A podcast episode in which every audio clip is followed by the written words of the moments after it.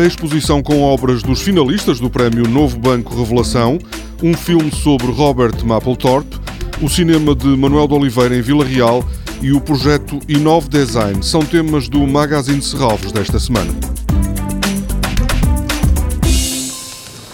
Wow. Pull that out. It's ready to go. That's the focus. And remember, it's always about the light. Whether you paint it or shoot it, you have to find it or make it. And that takes talent. Can I take a picture of your flowers? Yes, you can.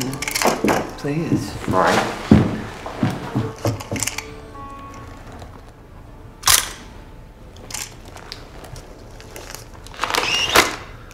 Voila. There you go.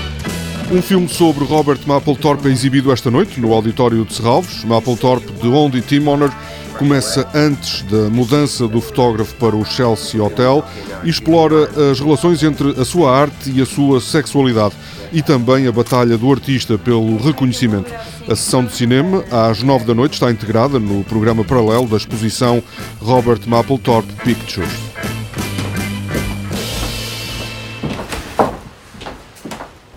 Este senhor não anda nada bem. E trabalha demais, é o que lhe digo. A senhora Justina está a referir-se a quem?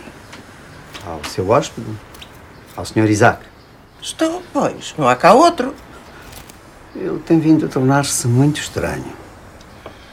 Isso digo eu, que vi ontem no quarto dele as fotos penduradas. Oh, santo Deus!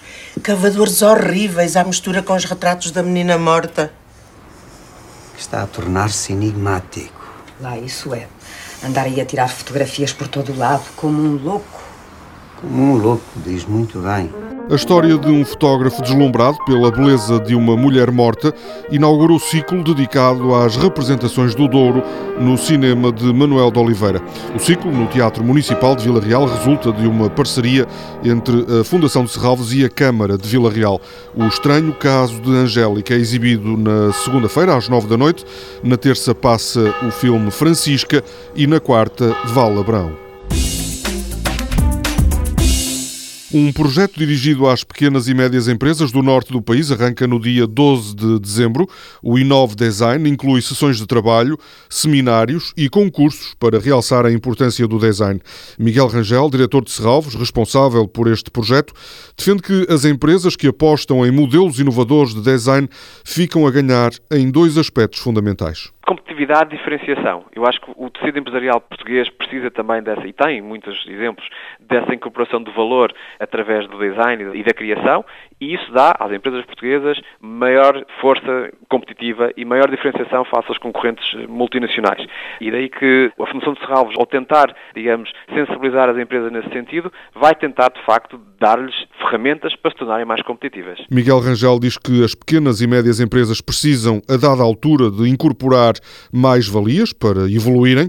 O design de produtos e bens poderá representar um salto qualitativo. Começam por ser meros produtor, entre aspas, de encomendas de outros, e penso que a certa altura do, da evolução das empresas poderá haver uma incorporação também na concepção e desenvolvimento de produtos e bens que permita um acrescentar do valor e um valor acrescentado mais positivo do que até aí tinham. E, portanto, não diria que é uma loucura, mas é uma evolução face às estruturas que as empresas eh, atualmente têm ou que podem ter quando se criam. As inscrições para o concurso e para o prémio Inove Design são gratuitas e estão abertas até 10 de dezembro.